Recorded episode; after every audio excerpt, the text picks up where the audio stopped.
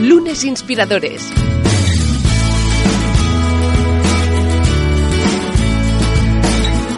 Con David Tomás y Edu Pascual.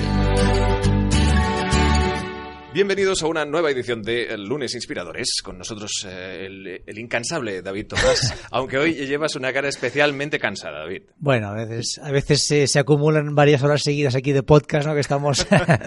Sí, no, no, no, no es tanto por los podcasts, es más por los webinars y por las conferencias. Es que no paras, macho, pero ¿cómo lo haces? O Pero sea, bueno, pues- eh, llevo varios programas ya preocupándome por tu salud y que tú, que tú Pues aguantas, nada, ¿eh? déjame tocar madera, sí, sí, intento por lo menos los fines de semana recuperarme. Bien hecho, a veces, a veces no se puede, pero vamos, lo, lo intento.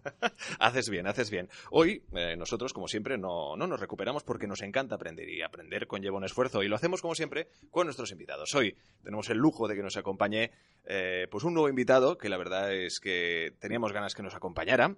Y David, por, por favor, te cedo la presentación en este caso. Pues hoy vamos a hablar con un experto en marcas, ¿no? Alguien que lleva toda su vida trabajando alrededor de las marcas, tanto para empresas como para particulares, ¿no? Para la marca personal y alguien que ha creado, pues, una comunidad, ¿no? Una, una compañía, una red de empresas. Alrededor del mundo, ¿eh? alre- efectivamente, alrededor del mundo y que vamos a descubrir un poco, pues, cuál es su trayectoria vital y empresarial. Y además nos va a ayudar a ver cómo podemos nosotros crear una marca potente, bien para nuestra empresa o bien a nivel personal. Así que hoy tenemos con nosotros a, a Guitar. Sí, señor. Marc Guitar, ¿qué tal? Bienvenido. Hola, muy buenas. CEO, fundador de Brandlon, de Barcelona primero, y bueno, y de aquí a todas las sedes que nos has comentado fuera de micro, ¿no? Que la verdad es que el, el- el nombre de- da, da mucho juego. Bueno, intentamos que sea una marca secuencial, intentamos, eh, obviamente, soy nacido en la ciudad de Barcelona, formado en la ciudad de Barcelona, soy de la generación postolímpica donde como sociedad se respiraba el diseño en, en cada parte de la ciudad, desde el urbanismo, arquitectura, diseño. Y sí, empezamos con Barcelona y hace dos años abrimos en Madrid como Brandrit y ahora hemos iniciado el proyecto en, en Londres como Brandlon, sí. Ahí está, ¿no? Que ha supuesto un cambio de vida en el que nada entramos. Pero antes eh, necesitamos, como siempre, que nos des la respuesta a la pregunta icónica del programa, que es para ti un lunes. ¿Qué supone para ti el primer día de la semana? Bueno, vinculado al mundo creativo, te diré que una hoja en blanco es, eh, es un lunes. Es, es- cada día seguramente tenemos todos un lunes o seguramente es una, una parte más de- del día a día. Seguramente cada, cada día en nuestra profesión, nuestra manera de trabajar, hay un lunes, un martes, un miércoles, un jueves y un viernes. Incluso hay un fin de semana. Pero sí, eh, para mí un lunes sería una hoja en blanco. Claro, ahí está, ¿no? Yo creo que a, a alguien que trabaja eh, constantemente en procesos creativos, ¿no? O que a quien se le ocurren ideas, sobre todo trabajando en lo que trabajas. Mm, Y evidentemente bueno. en los objetivos de tu empresa es un no parar. O sea, es en plan de tener libretita y boli o las notas de- del teléfono. Ostras, se Mm. me ha ocurrido esto, vamos a Sí, apuntarlo, ¿no? No siempre- descansas nunca. Tengo muy presente una cita que dijo una vez un profesor que tuve en publicidad que nos decía que si algún día, bueno, en vuestra profesión os ganáis la vida y llegáis a vuestro estudio, en vuestro coche, oyendo vuestra radio y afirmándonos, afirmándoos en lo que creéis, ese día eh, dejaréis de ser creativos.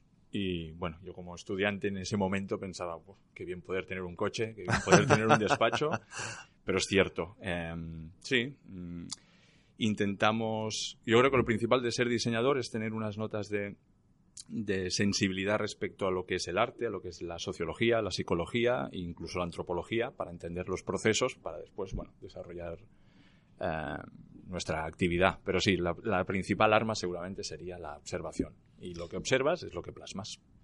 Yo te quería preguntar por tu trayectoria profesional, ¿no? Tú de, de siempre habías querido ser creativo, era algo que, que lo tenías ahí en el ADN.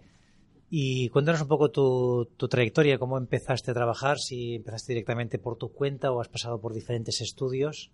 Bueno, yo, yo empecé a trabajar en una, en una multinacional, en un departamento de diseño, y tuve la gran suerte de que mm, esa empresa se transformaba en ese momento en una de las 12 locomotoras de España, crecía a nivel internacional y bueno, me encontré liderando un, realmente un departamento de diseño internacional con 23 años. ¿Y qué empresa era, perdona? De... Es Celtic Group. eh, a- aquí en España tienen la sede de Vandalux y Vertisol. Se dedican a mm, temas de protección solar eh, para grandes eh, infraestructuras y para viviendas particulares. Y la verdad es que, bueno, sí, tuve mucha suerte de tener un gran jefe. Y, o sea, con 23 años te dieron ya la responsabilidad de un departamento, de montar todo un equipo.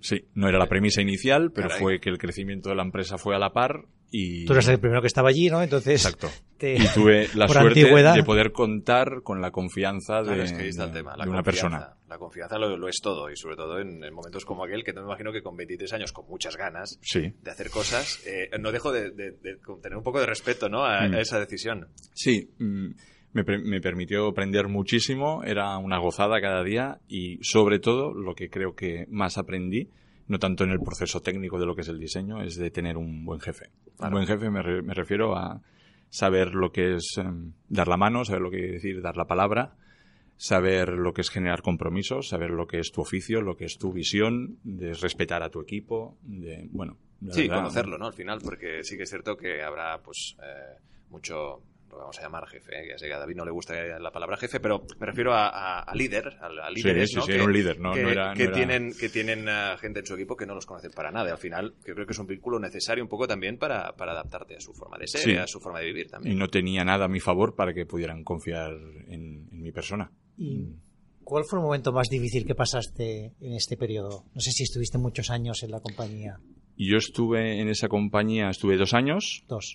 Eh, el momento más difícil seguramente es el momento que tuve que decir adiós porque, porque bueno, me permitió tener una visión internacional de lo que quiere decir una empresa y vi que los grandes, yo, yo venía, había sido formado en diseño gráfico y vi que los grandes gestores de marca con los que me encontraba día a día, muchos de ellos eh, venían del mundo del diseño industrial.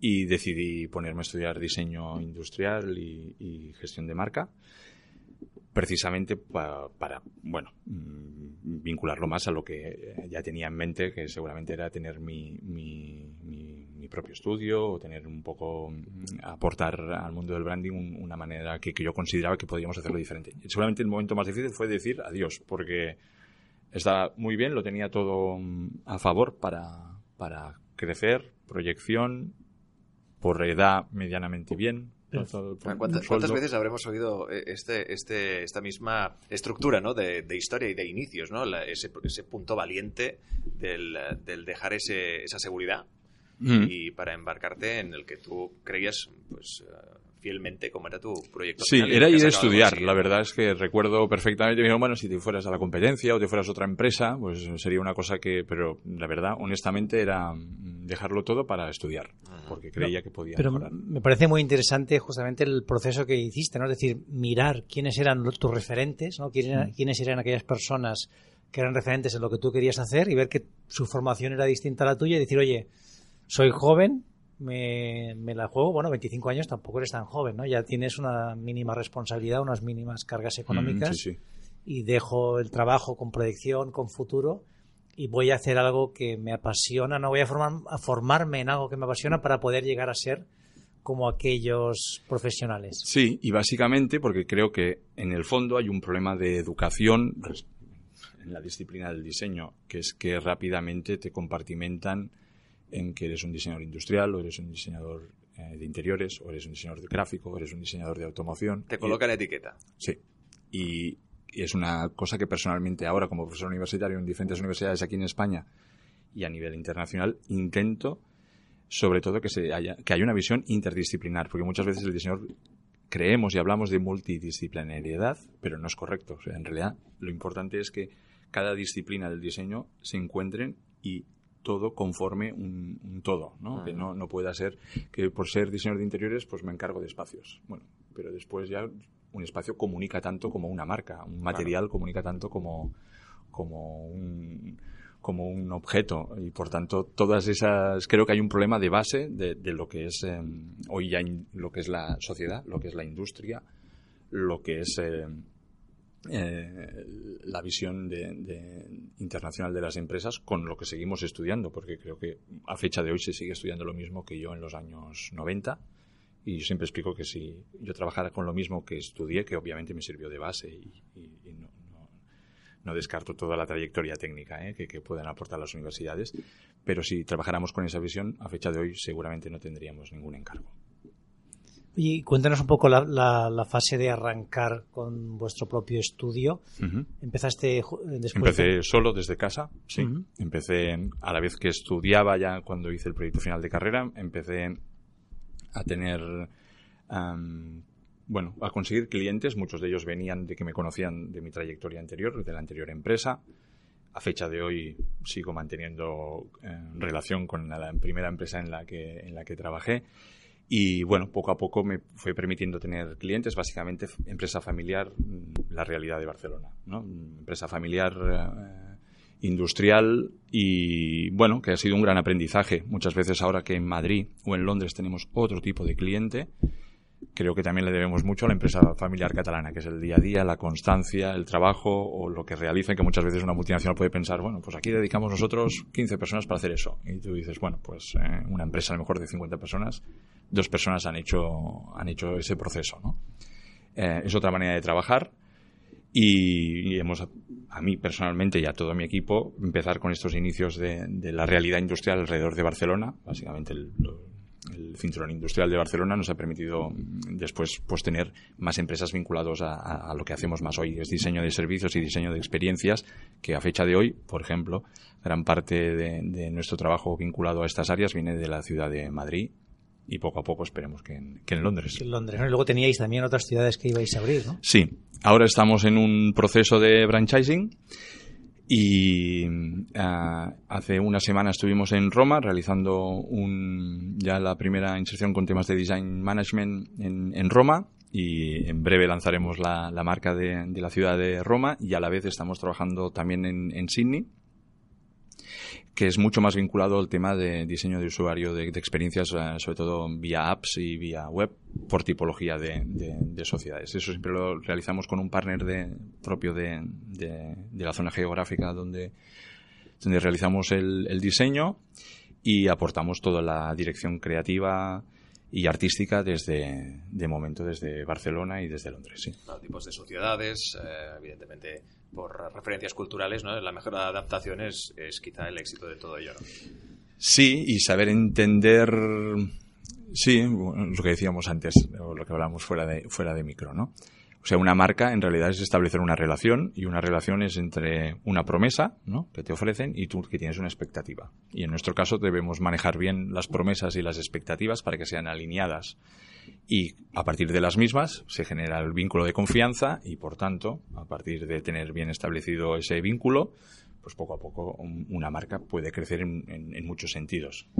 A mí me interesa mucho este proceso que, has iniciado, ¿no? De la internalización. Has empezado en España, ahora estás tú en Londres, que lo estás liderando tú, pero claro, Roma, Sydney, y entiendo que vendrán luego más ciudades. ¿Cómo encuentras esos partners? ¿no? ¿Cómo haces tú para encontrar aquellas personas que, bueno, que cuadran con la filosofía de compañía, que tienen un poco la misma visión sobre la creatividad, sobre los procesos que seguís? Los he conseguido, honestamente, a base de tiempo vinculado sobre todo en, el mundo universitario. Eh, una parte de mi tiempo profesional, siempre he creído que el diseño tiene que estar muy relacionado con el tejido social de la ciudad, con la industria y con las universidades o las áreas de formación que tenga cada una de las ciudades. Esos tres pies, en cada ciudad estamos presentes. Entonces, a partir de mm, dirijo un máster internacional de diseño de Interior Design for Commercial Spaces aquí en Barcelona, que la mayoría de alumnos mm, todos vienen de diferentes eh, zonas geográficas del mundo, atraídos por lo que tiene el nombre de Barcelona como polo de, atención en, en diseño y en la mayoría de los casos son exalumnos. Son exalumnos que han podido estar elaborando proyectos finales de, máster que, he podido seguir de cerca. Em, hemos seguido todos una metodología, me ha permitido el tiempo, el día a día, entender otras cosas que van más allá de los conocimientos y los skills técnicos de cada uno. Y a partir de ahí, pues bueno, cuando seguramente algunos de ellos han querido iniciar su propia trayectoria profesional, eh, se han podido sentir cómodos o se han podido sentir más acogidos en ese caso con lo que podíamos aportarles en cuanto a metodología, en cuanto a proceso y obviamente en cuanto a argumentario y, portfolio que podemos ofrecer desde Barcelona. A mí me gustaría preguntarte también, bueno, un poco personas que nos escuchen, ¿no? Que tienen una empresa que, que tienen que, bueno, pues posicionar, posicionar su marca o bien a nivel personal como, bueno, como, como imagen de marca tuya, ¿no? Este, esta, esta, crear tu marca personal, desarrollarla. ¿Por dónde, por dónde empezamos? ¿Qué, ¿Qué deberíamos hacer para desarrollar esta marca? Eh, los que puedan contratar de, contratar de, obviamente, esa sería la recomendación, que, que, cuenten con un profesional, pero si, oye, tienes menos recursos, ¿qué le, qué le recomiendas hacer? Bueno, crear una, una marca personal, eh, primero todo es un proceso de transformación personal. Nosotros gestionamos o lideramos la transformación o la, o la estructuramos a partir de cuatro ejes. Será el, el, el, gráfico, el verbal, el sensorial y el actitudinal. Y eso, pues bueno, eso es nuestro oficio. Pero primero de todo, seguramente la propia persona tiene que, que, que entender que, que, hay una transformación dentro de, de, sí mismo. ¿Qué historia es la que, la que, bueno, la que le ha llevado a generar esa transformación y a, y a generar una nueva perspectiva? ¿Y cuál es la apuesta de valor? cuál es la apuesta de valor. Yo creo que los dos pasos sería interiorizar la transformación, entender qué es tu historia y qué es la apuesta de valor. Partiendo de esas tres premisas, obviamente es lo que nosotros denominaríamos diseñar el brief. ¿no? Bueno, una vez tienes el brief, bueno, lo demás es relativamente más fácil. Y todos tus alumnos en, en pues en ESIC, en el IED, en la Escuela Superior de Diseño, Um, les inspiras, obviamente, lo que tú dices, les acompañas dentro de ese proceso de, conocimiento, de aprendizaje, ¿no? Y que eso les lleva pues, a animarse también a, a, emprender, por decirlo de alguna forma, a tener su propia compañía. ¿Qué, ¿Qué recuerdas tú de cuando por fin hubo un momento en el que dijiste, ostras, esto yo solo no puedo? Cuando estabas eh, empezando todo en, tu casa, como, como contabas antes. Eh, sí, es, eh, una vez en una, una, una consultoría de la propia Cámara de Comercio de Barcelona me dijo que padecía del body shopping, ¿no? Que, bueno, me compraban un cuerpo, mm, tenía unas horas y bueno, que ganaría tanto como horas tuviera mi día. Y que vale, que con 25, 26 años muy bien, pero bueno, que en la vida también había otras cosas, ¿no? Claro. Sí, fue, fue un proceso que realmente eh, es difícil, muy difícil, porque es, eh, es, eh, es dar a entender que quiere decir muchas cosas sobre ti mismo. O sea, es, es, es, ceder muchísimo sobre lo que tú crees, lo que tú ves, lo que tú te reafirmas cada día y es desprenderte un poco de ti y llenarte de otros. Eh, el proceso fue traumático personalmente, mm. fue una cosa que en ciertos aspectos me costó digerir o que a veces no lo llevé con toda la calma necesaria pero sí que me gusta contar o explicar que, bueno, a fecha de hoy hay personas que llevan varios años trabajando con, conmigo y que obviamente la clave de que poco a poco vayamos creciendo, eh, pues es el aporte de muchísimas de muchísimas visiones diferentes a la mía y que, bueno, que he tenido que ir haciendo periodos de digestión y que seguramente he tenido que ir eh, cediendo y, y, ellos eh, sumando, ¿no? Y la verdad es que obviamente el resultado estoy muy satisfecho de ello. Sobre todo también el hecho de que tengamos gran parte del equipo que viene también de, de otras um, culturas, de otros contextos. Claro, eso enriquece. Enriquece y a fecha de hoy, sobre todo vinculado en temas de digital y de todos los retos que se nos presenta, sobre todo con, con, con, la nueva estructura de sociedad, tener un equipo que tenemos una media de 27 años, pero a fecha de hoy, gente de 23, 24 años, bueno, me dan un baño de realidad constante. Claro, para, para, para, muestra un botón, que, que, aquí estás tú. O sea, que también, mm. claro, eh, muy sí, joven sí. recibiste toda, todas las oportunidades en este aspecto, trabajadas, te las ganaste, ¿no? Pero que es algo que tú has podido transmitir, has sí, dado sí. las mismas... No, no, y, y es gente, algo, en general, no muy usual. Gente de 23 años que, bueno, eh, nos dan soluciones y, y que clientes al principio pueden pensar que llegas con el internship, ¿no? De, claro. Oye, ¿por qué vienes con, inter con un internship y no vienes con un senior? Pero que a los dos minutos, eh, no, aquí el, el, internship soy yo, de esta área, yo simplemente acompaño o estoy... Mm, eh, entre comillas, teniendo una visión tutorizada de la estrategia, pero sin más. O sea, obviamente tienes que estar rodeado de gente que, que, en muchas áreas eh, pues son mucho las viven o sea no es que sean ya mucho más especialistas que tú, es que las viven. Entonces, al vivirlas, al, al sentirlas y al entenderlas, pues bueno, pues el, el, proceso de diseño se devuelve mucho más fácil. Para mí es un proceso como cuando traduces una frase, ¿no? Mentalmente del inglés al español hay un tiempo de traducción y ese tiempo de traducción no te hace ser espontáneo. Pues en muchos casos, sobre todo en herramientas digitales, sucede eso. A mí me gustaría preguntarte un poco por, por la transición que entiendo que has tenido que hacer o que cada vez estarás haciendo más. Claro, tú empezaste desde el, lado creativo, ¿no? Haciendo, desarrollando proyectos y ayudando a clientes pero a medida que te has hecho grande como, como compañía, ¿no? que empiezas a tener diferentes sedes, no solo en España, sino fuera, y bueno, luego hablaremos de, de, tu viaje a Londres ¿no? y de tu experiencia allí, pero claro, pasas a ser más, no sé si empresario o emprendedor, o más gestor que creativo, y bueno, entiendo que eso debe ser un, eh, algo complicado, ¿no? Porque entiendo que para ti la, la motivación principal es la, la, parte creativa, ¿no? Que es lo que has hecho siempre, y aquí hay otros skills, sí. otros roles ¿Cómo lo has gestionado tú? Yo, sé de casos pues, que, buscan a una persona que les acompañe, que sea más el operativo y, el, y la persona creativa sigue al frente. En tu caso, ¿cómo lo has hecho? Bueno, el, el proceso de digestión precisamente venía dado por, por, lo que estás comentando. Sí, un día te encuentras en que eres más un gestor o eres más, entre comillas, un, un empresario ¿no? que un creativo, que es lo que amas, que es lo que te encanta hacer y, y que se nota. O sea, hace hace mm, ahora dos o tres años, una vez mi hijo pequeño me dijo, hoy estás contento papá porque vas al estudio. Y porque mm, seguramente por manera de vestir y todo entendía que ese día, pues bien, iba a pasarme el día en el estudio. No tenía a lo mejor ni entrevistas, ni tenía presentaciones, ni tenía a lo mejor ninguna gestión de equipo que... Y, y bueno, fue una cosa que personalmente me, bueno, me gustó y en cierta manera también me hizo replantear, decir, ostras, ¿cómo, cómo, cómo lo llevo, no? ¿Cómo lo gestionas eso?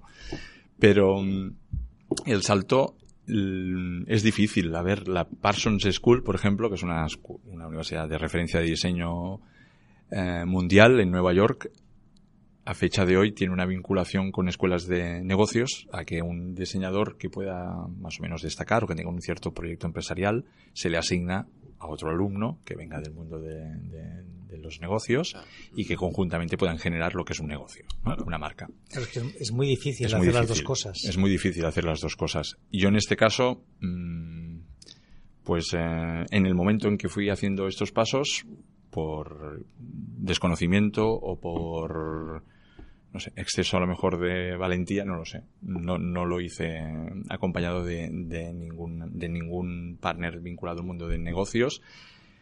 Lo he hecho bastante por intuición. Lo he hecho bastante un poco, bueno, como entendía que, que tenían que, sí, asesorado por profesionales, pero creyendo más en lo que podíamos aportar como día a día de lo que era ser diseñador y bueno, intentar a veces dejar al lado un poco poco el día de lo que es el mundo de la empresa y el mundo de la gestión que, bueno, sí, a veces supera, supera y, no te hace estar al 100% del, del mundo creativo, ¿no? Pero sí, mmm, no, mmm, fue también o ha ido siendo todo este proceso bastante de ensayo ensayo error no seguramente estaría mucho más optimizado todo con un con un con un partner, con un socio o con alguien que te pueda ayudar en todo lo que es el mundo de la empresa. Yo precisamente eh, intento que el mundo del diseño esté presente en las escuelas de negocios. Porque el diseño, si sigue solo hablándose en el mundo del diseño y solo para una cierta, a veces se entiende una élite cultural o una élite económica o una élite social de lo que tiene que ser el diseño, es el gran error. Y el diseño tiene que es un y también entender que lo de ser creativo, yo siempre lo explico en la universidad, no es no solo los diseñadores somos creativos, creativos es un bombero que tiene que tomar una decisión en dos segundos y, y la hace de manera creativa o creativo es alguien que a lo mejor en una línea de producción cree que puede llegar a optimizar muchísimo más o sentirse mejor o menos cansado en, el, en, el, en lo que está realizando. Por tanto, es desmitificar a veces lo que es ser creativo y es desmitificar también a veces lo que lo que es el, el mundo de, los negocios, ¿no? un negocio necesita el diseño de, de, inicio, o sea, para tener muy claro que una marca es el activo más importante que tiene una empresa. Y a partir de eso, pues bueno, podemos generar otras, otras actividades. Aquí fíjate lo, lo que comentabas, ¿no? Al final yo creo que dos figuras importantes que han ayudado a hacer un cambio, sobre todo sería Steve Jobs, ¿no?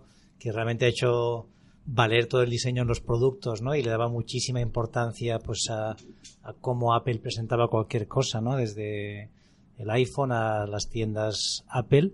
Y luego para mí el, el otro, digamos, ejemplo sería Richard Branson con Virgin, ¿no? Cuando lees un poco sus libros, o sea, para él todo el activo de Virgin es la marca y lo que transmite. Sí, yo creo que eh, Mr. Branson sería el gran, gran, gran ejemplo. Yo siempre me remito a él porque Virgin es una gran marca y es una gran marca presente en multitud de, de áreas de tu día a día, ¿eh? desde una televisión a una agencia de viajes, a Gimnasios, Gimnasios. compañías aéreas, música, eh, empresas de B- B2B también tienen, Sí. tienen de todo, vamos. Creo que iniciativas eh, de, de conscious y de sostenibilidad. Exacto. de- de- o sea, eh, Virgin es, es una es una friendly brand, o sea, es una marca que está en tu día a día y que puedes llegar a pensar que mm, es tu tu socio, tu partner en, en muchas actividades de tu día a día y está muy bien elaborada. Y, y relacionándolo con Virgin, ¿no? que ahora tú estás, en, estás viviendo en Londres,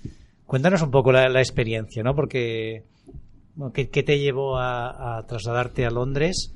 Y además, claro, no lo has hecho solo, ¿no? Tú tienes eh, pareja, hijos.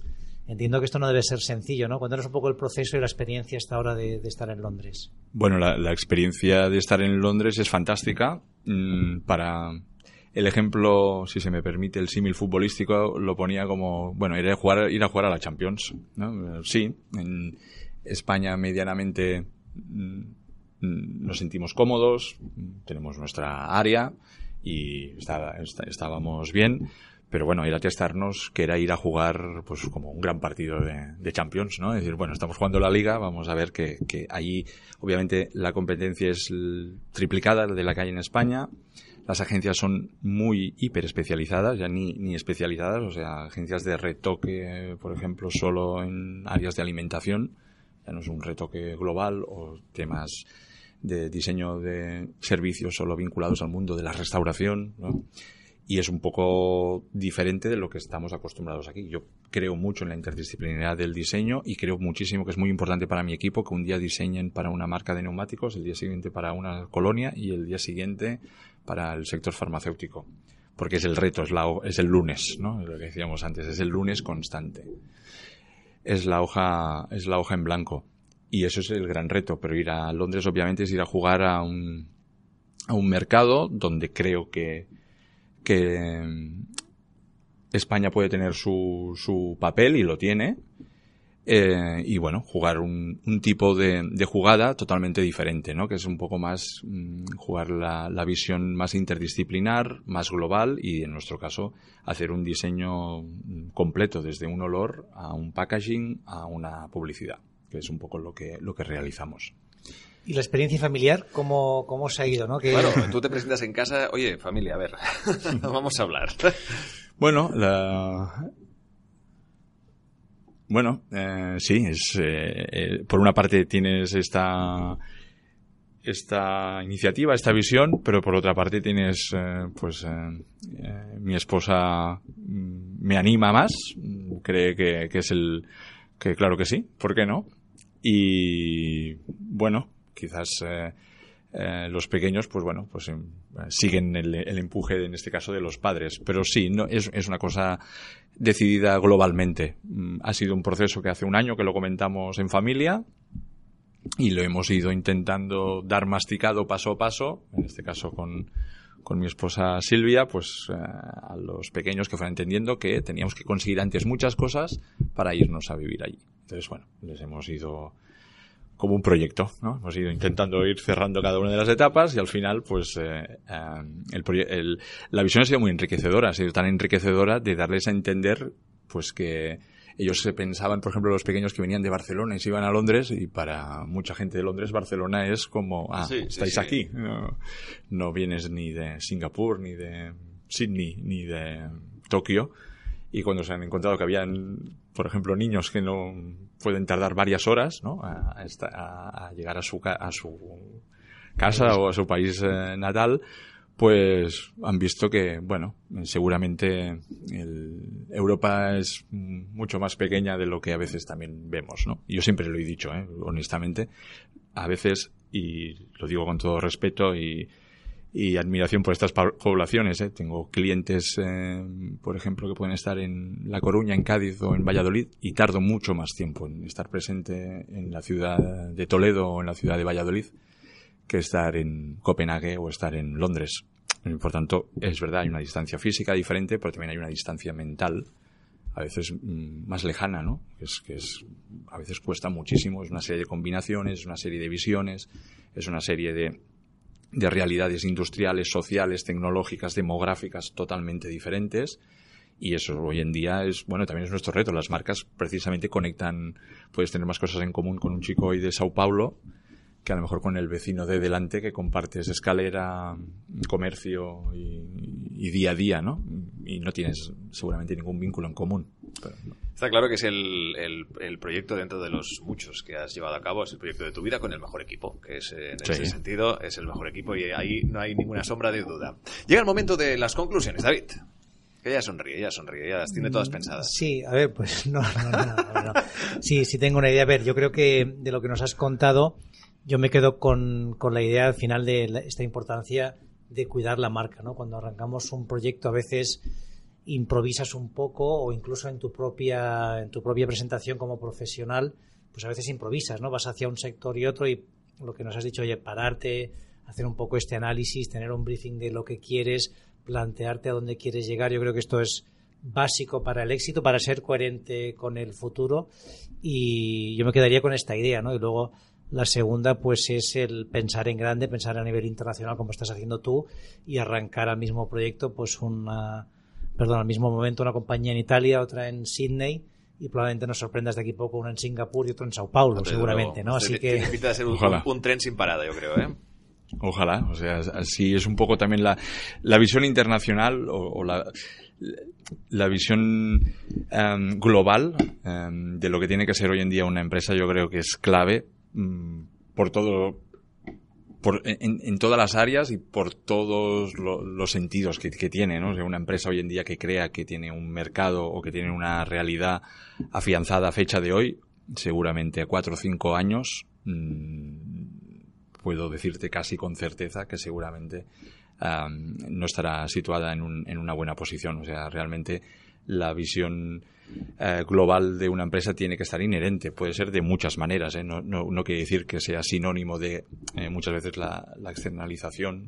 Cuando se habla de exportar, una empresa tiene que exportar. Bueno, a veces se tiene que calcular bien qué, qué, servicio, qué producto, qué, qué, propuesta de valor tenemos que pueda ser aceptado o no, pero que pueda contar con equipos globales, con equipos interdisciplinares, con referencias constantes mm, a diferentes sociedades hacia dónde evolucionan, qué es lo que tienen, obviamente eso tiene que ser una parte importantísima. Nosotros tenemos una herramienta para las empresas, por ejemplo, que vamos a visitar, hacemos misiones empresariales de, retail tours, hacemos varios empresarios españoles y los llevamos, por ejemplo, a Copenhague tres días para que vean marcas, para que vean experiencias de negocios, para que vean una sociedad que seguramente en algunos aspectos tardará más o menos a, a mejor a, asemejarse a la española, pero que, acabará pasando, ¿no? Y, por ejemplo, hacemos retail tours para el mercado escandinavo, tanto en Estocolmo y Copenhague, para ir a ver precisamente la nueva tendencia que es el branding, que es no hacer marcas